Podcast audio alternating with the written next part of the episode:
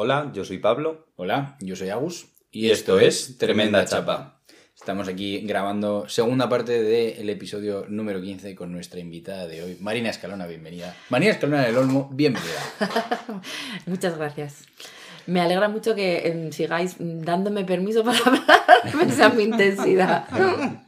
Hombre, por supuesto, tenemos que presentarte a todos aquellos oyentes que no han escuchado el primer, la primera parte, que os la recomendamos muchísimo. Y aquí tenéis la segunda y la semana que viene tendréis la tercera. Y antes de entrar en chicha... Eh, preséntate un poquito. Ay, otra vez. Bueno, ahora puedes decir, puedes decir, puedes decir, Yo prefiero que me presentéis vosotros, porque si no es así como aquí estoy yo. Yo qué sé, lo que sé. Bueno, pero lo haces desde la humildad. Pues mira, yo hago muchas cosas desde la humildad, pues sí, porque es desde donde puedo hacerlas. es pintar, ser profesora, escribir libros y acompañar a gente en sus procesos vitales para intentarles ayudar a salir de, de los nudos en los que a veces nos enredamos todos. Maravilloso. Dicho esto, queridísimo Pablo, como dicta la meta tradición, eh, ¿Con qué vienes a darme me toca para hoy? Te toca hablar, majo, venga. Em, el tema que he apuntado y la cosa es, ayer estuvimos grabando podcast, entonces como que no he tenido la típica semana previa diciendo, vale, tenemos un podcast, voy a pensar un poco en un tema, qué temas me apetecen hablar, etc. Pero cuando me ha dicho Agus, es artista, he dicho, uh, arte.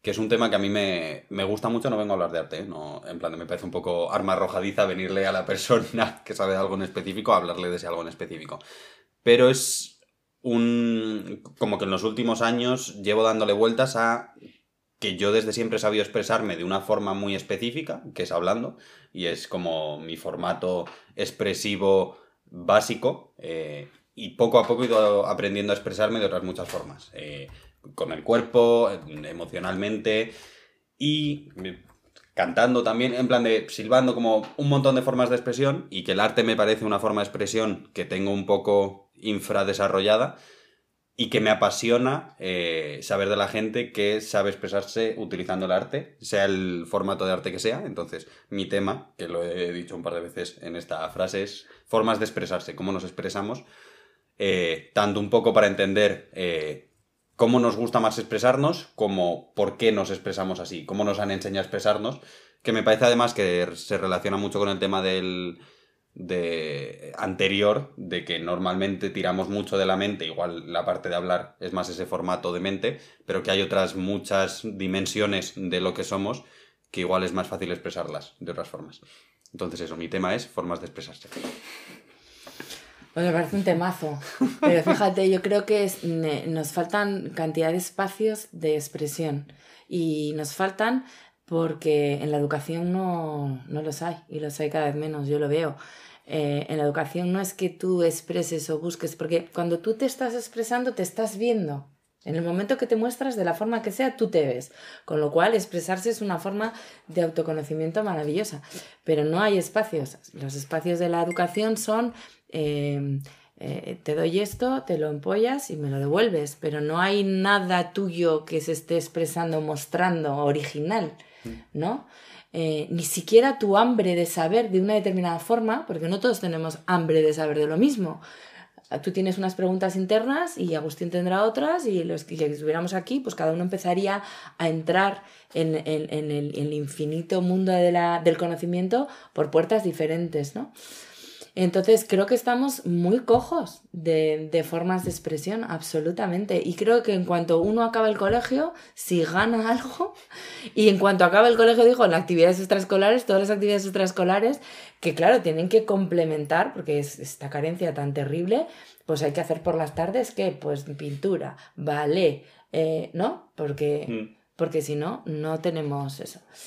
Eh, así que me parece un temazo. Me parece que la expresión es el primer camino para conocerse, para verse y para amar lo que uno mm, va construyendo de sí mismo. Y amar lo que sale bien y lo que no sale tan bien. Porque. Mm, eh, porque forma parte de eso, de aprender a, amar tu humanidad, algo que no sabemos hacer. Solo sabemos amarnos si somos brillantes, talentosos, super guays, si aquella expresión se puede poner en un corcho o mostrarse delante de alguien como alguien, algo, ¿no?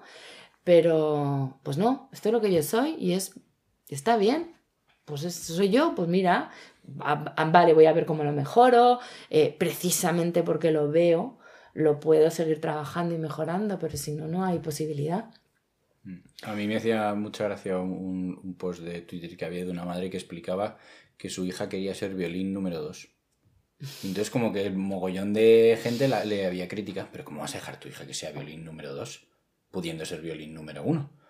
dejar en paz a la niña, la niña quiere ser violín número 2, dejar que sea número 2, que no pasa nada por no ser el número 1 en todo, que no pasa nada porque te tengan que dar un premio, ¿no? Em, en todo para reconocer eh, aquello que desempeñas, ¿no?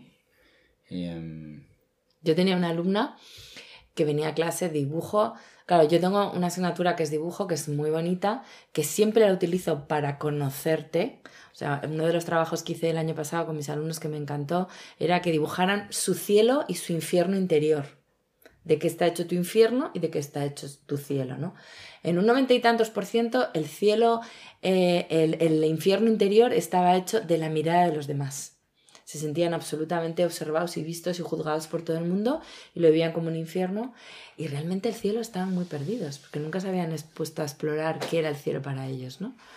Entonces, cuando yo me encuentro, cuando voy al cole y, cojo los, los, alumnos, hay algunos que dibujan magníficamente bien y hay algunos que dibujan mal. Magníficamente mal. Otros magníficamente mal y otros pues medianamente. Y, y te encuentras... Em, pero los alumnos de hoy en día todos quieren un 10 porque, porque es que lo demás, si no, tiene que ser un 10. Y entonces me acuerdo de una niña que era súper trabajadora, que es una joya, que era un 10 en todo, pero era un 10 como ser humano. Y ella venía y trabajaba y yo valoraba su esfuerzo, pero había cosas que el resultado pues no era de 10 y yo, y entonces un día vino muy enfadada, oye, que que yo estoy aquí, y yo le dije, ya es que si yo te regalo un 10 te hago una putada, porque te vas a pensar que hay que ser 10 en la vida, que tienes que ser siempre 10. Y yo digo, yo hay cosas en las que soy consciente que soy un 10 y hay cosas que soy consciente en las que soy un 2. Un 2. Y el gran reto es quererme cuando soy un 2, porque cuando tengo un 10, pues está chupado. Pero cuando tengo un 2, no, ¿no? Entonces, no sé por qué me he perdido yo de la expresión, de, de, de, de, esa, de esa relación que tenemos, exacto, con que tenemos que ser top para expresarnos. Y si no se puede enseñar eso que estamos expresando, pues no. Entonces creo que, que nos, nos, nos, limitamos muchísimo. En la expresión hay creación. Hmm. Y si hay creación, hay el contacto con tu dimensión más grande. O sea, yo por seguir un poco la línea de la expresión, me está acordando, ¿no? De, o sea, yo no, consideré que, yo no considero que canto muy bien. O sea, yo creo que tengo una voz eh, bastante agradable de escuchar en cuanto a una conversación, pero sin embargo a la hora de cantar, pues no he trabajado lo necesario para ser digno de, ¿no? Em, pero sin embargo, tú a mí me ves cuando salgo a bailar y estoy cantando todas las canciones. Me ves en la ducha y eh, si estoy con altavoz estoy cantando. Voy en el coche y si me gusta la canción voy cantando, ¿no? Entonces como que sí que lo hacemos, pero en relación con ese infierno del que hablabas, lo hacemos fuera de la mirada de los demás que nos van a juzgar porque van a criticar que cantemos mal, ¿no?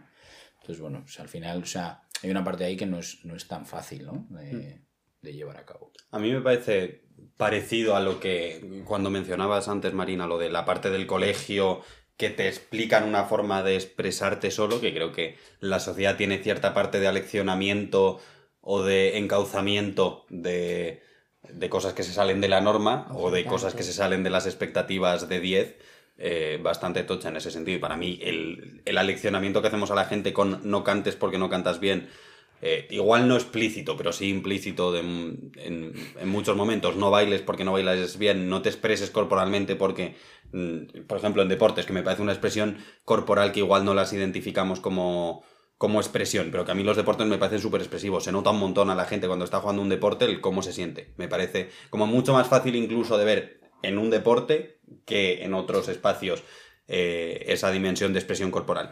Y mm, me parece que leccionamos mucho o que tenemos mucha... Eh, mucho, ponemos muchos límites a las expresiones en un montón de cosas. Y, y que llevan mucho a, esa, a ese si eres de dos, no te expreses. Es que yo creo que la expresión va unida, enlazada, pero de una forma estrechísima con la libertad. Si no hay libertad no es expresión. O sea, si yo te estoy diciendo en un examen, te estoy respondiendo una pregunta que tú me has hecho con un texto que yo te tengo que devolver, ¿qué, qué expresión hay? Hmm. No hay expresión. Es simplemente una, una respuesta. Expresión es en el momento que hay un componente de libertad importante. Hombre, es verdad que la creatividad siempre viene condicionada por unas pautas, o sea, no, em, de, la carencia es de donde sale la creatividad.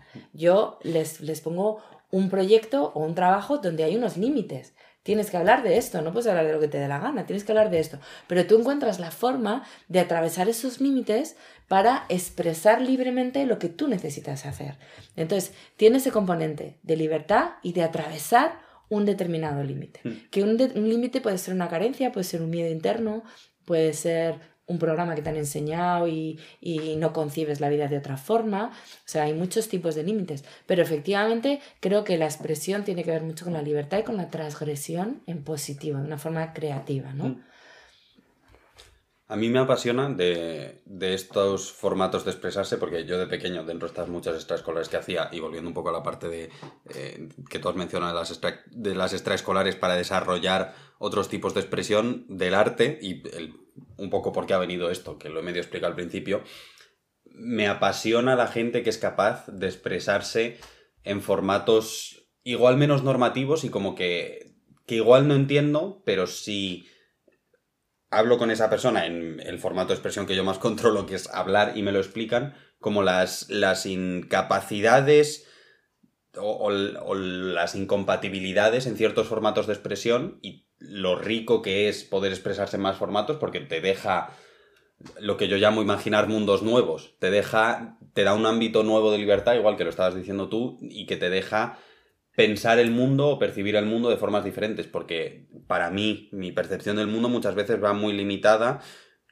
mm, no sé si la llamaría limitada, pero como muy limitada por eso, por condicionada, condicionada mm. por la racionalización de las cosas, por intentar entenderlas, eh, por intentar ponerlas en palabras, por intentar describirlas con palabras otra vez, con conceptos, y que además me parece un, un punto bastante interesante que se, hable, se habla un montón en lingüística de solo somos capaces de eh, estructurar las cosas o de percibir las cosas o de conceptualizar las cosas cuando tenemos conceptos para ellas, que si no tenemos esos conceptos no existen. A mí la forma más visual de ver esto me parece el color marrón no existía hasta que no se nombró, era simplemente un tono oscuro del naranja. Entonces, hasta que no tenemos unos conceptos en específico, no somos capaces de nombrarlas de vivirlas. Entonces, para mí me parece que con las expresiones, hasta que no tenemos unas formas de expresarnos, no podemos percibir el mundo de esas formas. Entonces, como que em, se coarta mucho, incluso a nivel individual, por no saber expresarte de ciertas formas, esas formas de percibir el mundo. Me parece que a más podamos expresarnos, más vamos a poder percibir el mundo y viceversa. A más nos dejemos percibir el mundo de formas diferentes, probablemente de más formas nos salga a expresarnos. De más formas comunicaremos, interaccionar, interaccionaremos, sí, con el resto de, del mundo. Yo lo que creo que efectivamente nombrar las palabras, poner nombre a las cosas es como si les diera existencia, aunque mm. existieran antes, ¿no? Eh, pero, pero nos hace eh, lo bueno es que nos ofrece la posibilidad de hablar sobre ello. Tú y mm. yo hablar del color marrón justo cuando aparece el color marrón. Mm. Pero a mí me, sobrecoge y me llega y me toca especialmente cuando eh, una expresión está desprovista de palabras y a ti y a mí nos toca el corazón. Mm. O sea, tú vas a un baile, mm. estás viendo un baile, una danza contemporánea y tal, a lo mejor no entiendes nada de baile, no sabes nada, pero de repente ahí el bailarín o la bailarina hace un movimiento que a ti y a mí nos, nos, pone mm. la, carne de gallina, ¿no? Entonces, eso tiene un, un impacto en todo lo que eres, no solamente en tu intelecto, sino en todo lo que mm. eres mucho más grande. Y, creo que adolecemos de experiencias de ese tipo, mm. de experiencias en las que nos dejan sin palabras y, nos, y nos rinden, ¿no? Nos mm. entregan. Eh, creo que hay que buscar eso. Y, por ejemplo, una cosa que a mí me gusta mucho, que tiene también que ver con, con el tema anterior de la espiritualidad, los rituales, el ¿qué es un ritual? Un ritual es una, es una creación por una comunidad de personas eh, para hacer honor o presencia o, celebrar un momento determinado que trascienden las palabras. Mm. Y por eso utilizamos poesía, porque la, una poesía trasciende la lógica. Eh, son unas palabras que entran en otro territorio completamente diferente a este, ¿no? Eh, o, una música, o un sonido, es decir, em, hay expresiones que son realmente trascendentes. Mm. Trascienden la lógica y la cabeza y las palabras. Y estamos quizá demasiado, demasiado atrapadas en ellas nada más, ¿no? Yo diría que, por ejemplo, para mí, eh, escuchando esto, em, me estoy acordando mucho de eh, cuando le ponemos una palabra a algo, una etiqueta a algo, hay muchas veces que nos cargamos esa magia que tenía, ¿no? La cota, sí. Sí, al, al, acotar o al... O sea, es casi más como ponerle unos grilletes, ¿no? Mm. A, aquello que era de una manera que no eras capaz de percibir, incluso, o sea, quizá cosas más concretas como una relación que tienes con alguien, ¿no? Que decides encasillarla en un modelo, ¿no? Eh, o cosas más abstractas como un proceso que estás viviendo, hay muchas veces que cuando intentas explicar el proceso, bueno, que cuando yo intento explicar ese proceso y le he puesto las palabras que consideraba, que consideraba mm, me, me he cargado completamente el proceso que estaba por el que estaba pasando, por, el que estaba viviendo, ¿no? En plan de decir, de, has intentado explicar algo que tenías que vivir. Eso es. O que le hacía falta tanto explicarlo como sentirlo y dejarlo que haga su trabajo mm. y punto.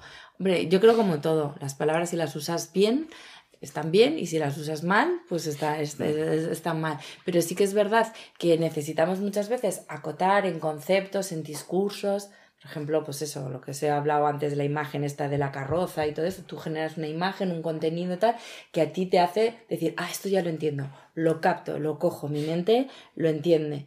Pero a veces eh, esos conceptos son demasiado estrechos mm.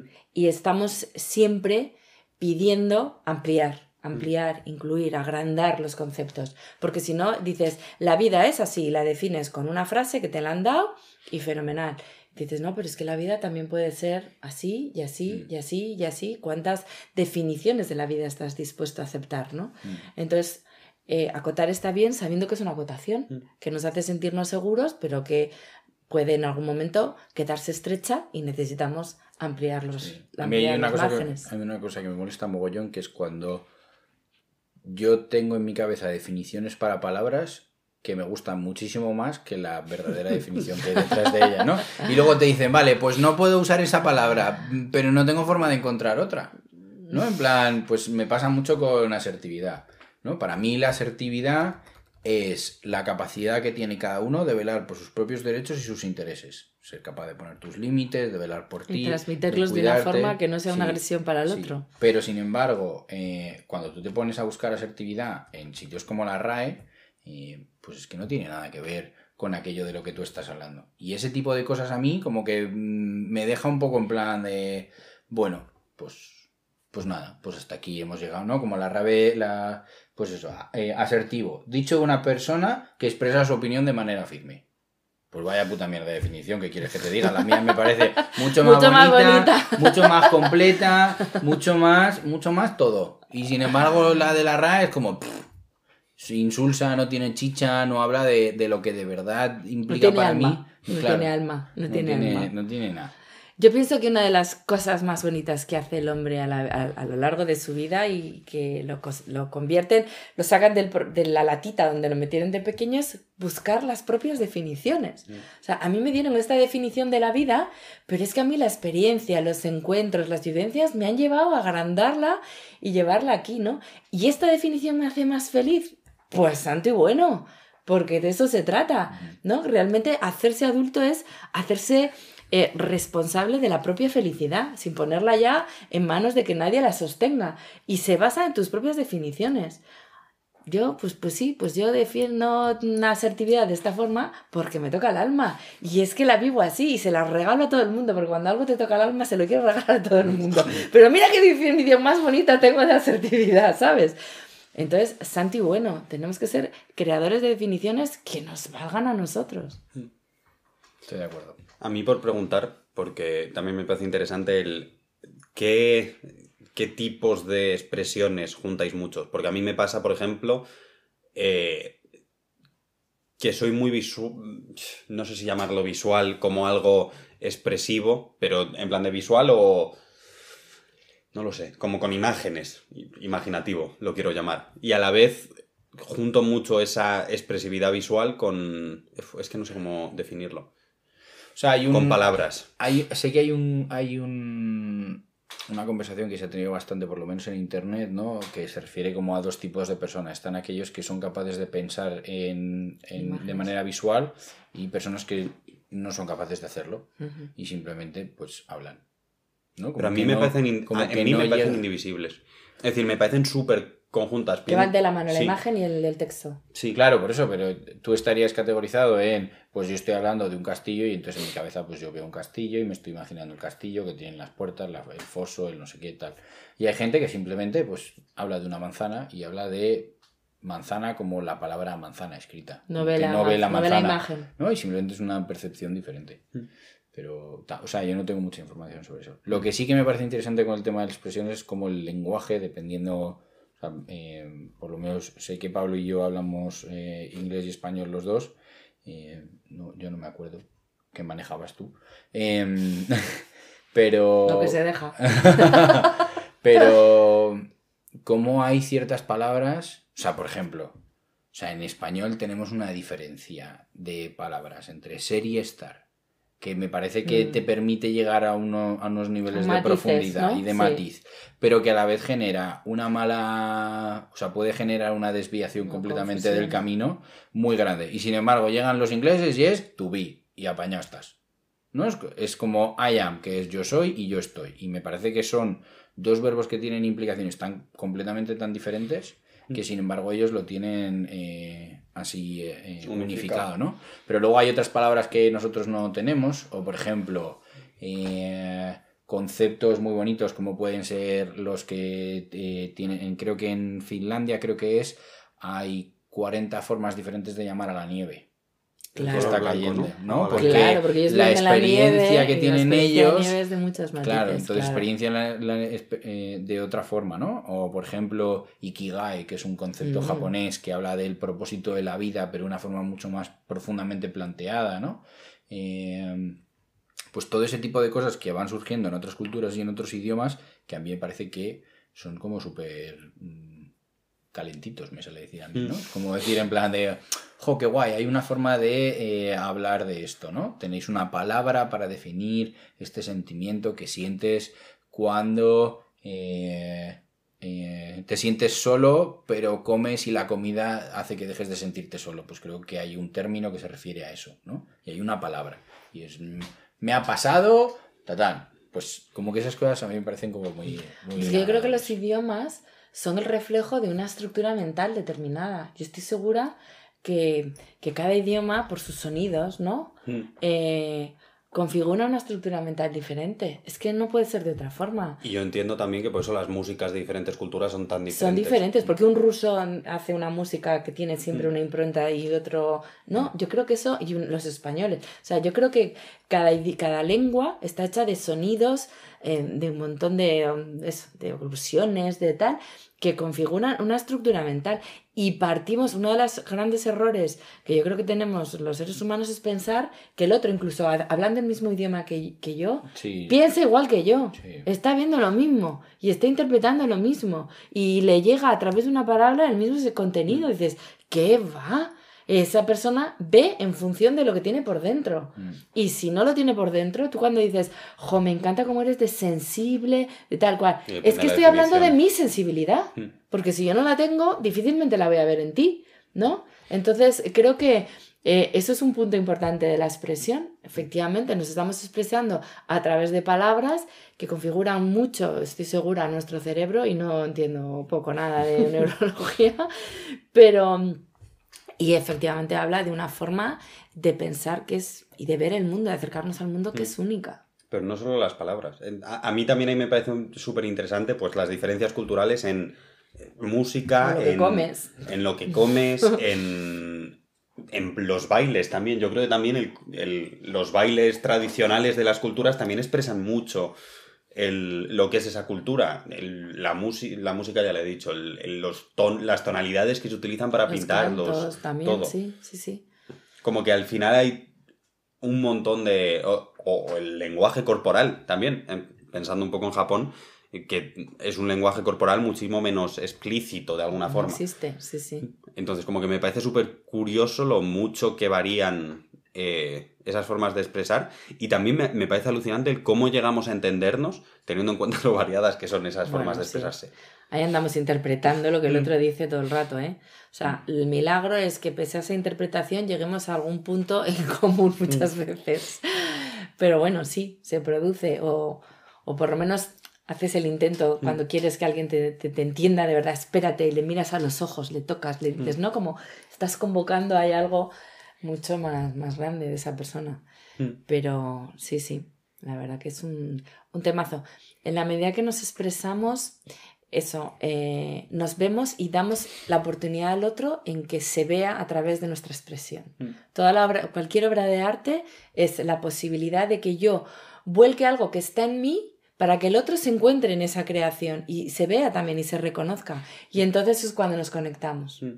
Si no existe esa conexión, bueno, pues tú has esto hecho, que es tu empanada mental, fenomenal, enhorabuena, a ver si tienes suerte y la vendes, pero a mí no me ha tocado nada, ¿no?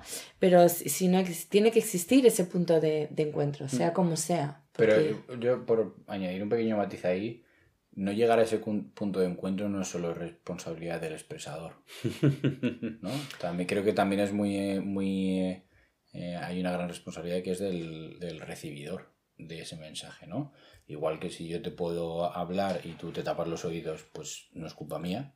Eh, que tú no tengas trabajadas ciertas habilidades de ti o que no, tú no tengas una comprensión o una actitud de eh, bloquea completamente toda la intencionalidad que tú le pongas a tu forma de expresarle. Desde luego, porque si yo eh, probablemente no quiera entender lo que tú me estás diciendo, porque eso implica que yo tengo que hacer algo. Mm. Y si yo no quiero moverme donde estoy, porque estoy aquí muy a gustito, sosteniendo este, este cerquito de ideas y de vida que yo me he organizado y que me funciona bien, ¿para qué te voy a entender? Mm. Si eso me lleva a que yo tenga que hacer movimientos que a lo mejor no sé, además estoy en mi derecho de no hacerlos. Oye, si es que yo aquí estoy muy bien, respétame, ¿no?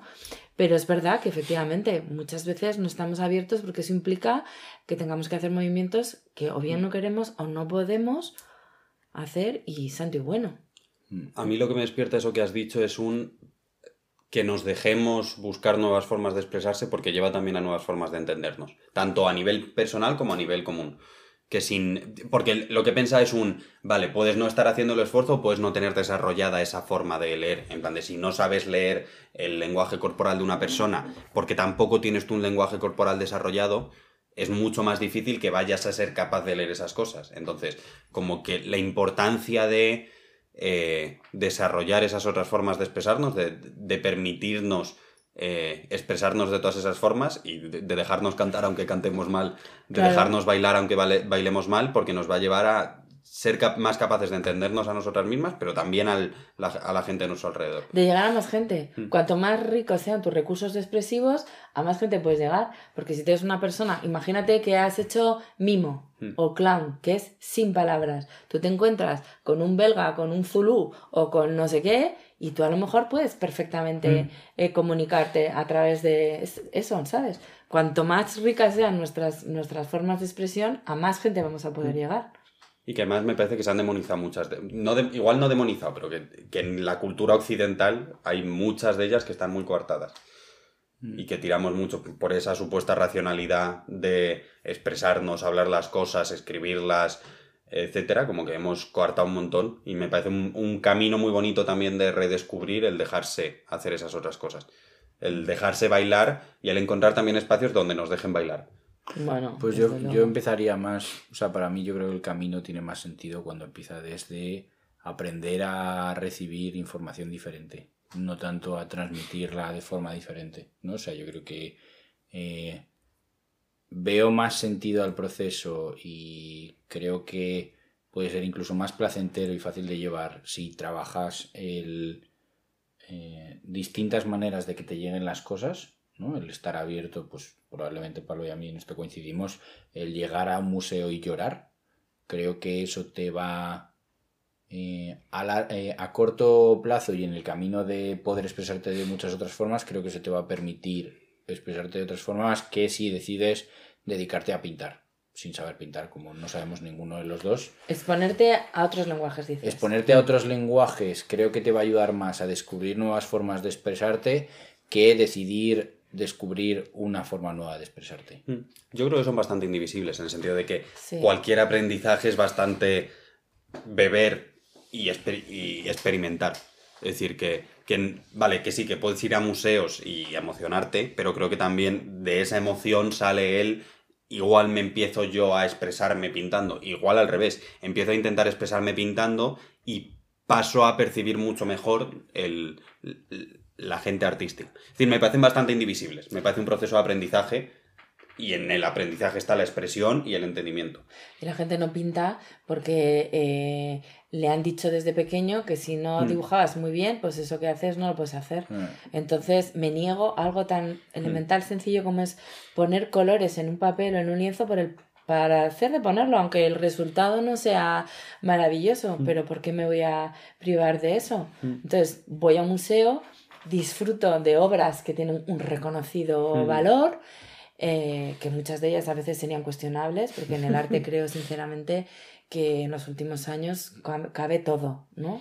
Cabe todo. Pero es que es una forma de expresión, tampoco entiendo por qué no cabería todo. Sí, pero bueno, yo, bueno, ahí es que nos meteríamos en un jardín eh, tremendo, pero creo que cuando se queda, este, como, como cuando es excesivamente conceptual, hmm. ¿no? Cuando eh, a mí pasa una cosa que, que, me, que, me, que me desconecta, o sea, me hmm. convocas mi, mi, cabeza, pero no mi corazón, hmm. y para mí el arte tiene que ver con, con conectar con la otra persona, con lo, lo más posible de esa persona, ¿no? Por al principio el arte en las cavernas tenía un poder evocador espiritual de la caza, mm. eh, o sea, estabas convocando ahí las fuerzas del universo, no estabas haciéndolo para que quedara bonita la cueva, mm. ni para que viniera alguien y te dijera, uy, qué mono te ha quedado esto. Estás convocando algo mucho más grande. Entonces, yo no quiero cuestionar el arte moderno, Dios me libre, soy bastante ignorante de muchas cosas, pero es verdad que hay veces que he llegado a museos y, he dicho, pero, pero mm. bueno, por favor, me he sentido un poquito... Yo ahí hay una perspectiva que me parece muy curioso porque como estoy muy metido en ciencia, para mí la analogía del el arte muy conceptual e igual no comunicativo, sí expresivo, pero no, no con intención de comunicar, son los papers científicos que tienen intención de comunicar dentro de una comunidad científica que los entiende, mm. pero que tú le das un paper científico a una persona que no es de la comunidad científica y no, lo entiende. Exactamente igual con una obra conceptual de arte. Lo cual no quita que sea expresivo. Es decir, para mí sigue siendo expresivo, igual no es comunicar, igual el propósito ahí no es comunicar, igual es pues guardarlo. Yo es, que me muevo tanto en hablar, ya que lo estaba, lo estaba escuchando y decía, pues te voy a ser sincero, a mí no me despierta curiosidad. A mm. mí me das a elegir entre irme a un museo y tener una conversación con alguien y yo me voy a hablar con alguien. Vamos, pues lo tengo clarísimo. Mm. Y sea el museo y, y he tenido el privilegio de poder viajar y ver sitios y tal, no sé qué y a mí dame siempre una buena conversación con un buen plato de comida en el medio, que lo voy a elegir siempre. Porque para mí esa es la forma de expresarse que, me llega y que... Sí, pero también es la que más natural me ha surgido. A lo mejor es la que es, claro. Mm. Y, y, luego aparte, que esto lo hablábamos en otro episodio, es con la que más aprendo. Yo como más aprendo es escuchando y mm. hablando con alguien, ¿no? Y hay gente, sin embargo, que le encanta otras formas. Y pues, pues ole. El señor Pablo merienda libros de política, pues yo no puedo. No puedo, yo lo he intentado y no puedo. Prefiero que se lo meriende y luego hacer un podcast con él y que me lo cuente. Por eso tenemos un podcast. Yo de todas formas lo que pienso es que eh, el, que, el señor que hace un paper de un determinado idioma con un lenguaje encriptado, como es cualquier lenguaje científico, eh, va a una comunidad determinada, pequeña, que le va a entender para la que aporta, ¿no? Y está fenomenal. Pero creo que el lenguaje tiene que tener un carácter, el arte tiene que tener un, carácter de lenguaje universal. Y la ciencia para mí también. Que, creo que es algo que se hace muy mal en la ciencia, pero que la ciencia debería democratizarse muchísimo más, que le llegue a la gente, y no lo hacemos como autocrítica completa de la ciencia, no entiendo qué estamos haciendo en la ciencia que no se la estamos contando a la gente. Pues también, tienes toda la razón. Porque me parece que tiene una capacidad también de mover el entender las cosas y que no lo estamos haciendo. Que, que, que, yo entienda cómo funciona algo. Y que es apasionante, además, ¿eh? a mí, una de las cosas que me apasiona la ciencia es que me genera una barbaridad de emociones alucinantes. Es decir, hostia, medio entiendo cómo funciona esto. Exacto. Y que no lo expliquemos me parece muy cuestionable. Y, te, y, es verdad que te, que te rinde también. La mm. ciencia en un momento determinado, cuando traspasa eh, una idea pequeñita que tú tenías de algo y de repente dices, no, mira, pero si es que es todo esto, mira, que es que no te das cuenta que esto está conectado con esto y tal. Y dices, anda, mi madre. Sí que es verdad que te rinde, eso tienes también toda la razón, sí. Tremenda chapa. Tremenda chapa, ¿no? O sea, que aquí lo voy a tener que dividir en dos esto, ¿eh? Madre mía. Ah. Habéis empezado a daros cuerda, ¿no? Y qué nos parece, ¿eh? Estamos, es verdad. ¿Qué, qué peligro? como debe ser, como debe ser. Bueno, para quien nos esté escuchando. Todavía. Eh, y, siga despierto después de, esta chapa. Eh, muchas gracias, lo primero. Y lo segundo, bueno, pues tenéis la primera parte con Marina publicada ya de la semana pasada. La semana que viene tendréis la tercera. Y dicho esto, muchísimas gracias, Marina. Un placer muy grande. Besitos. Chao.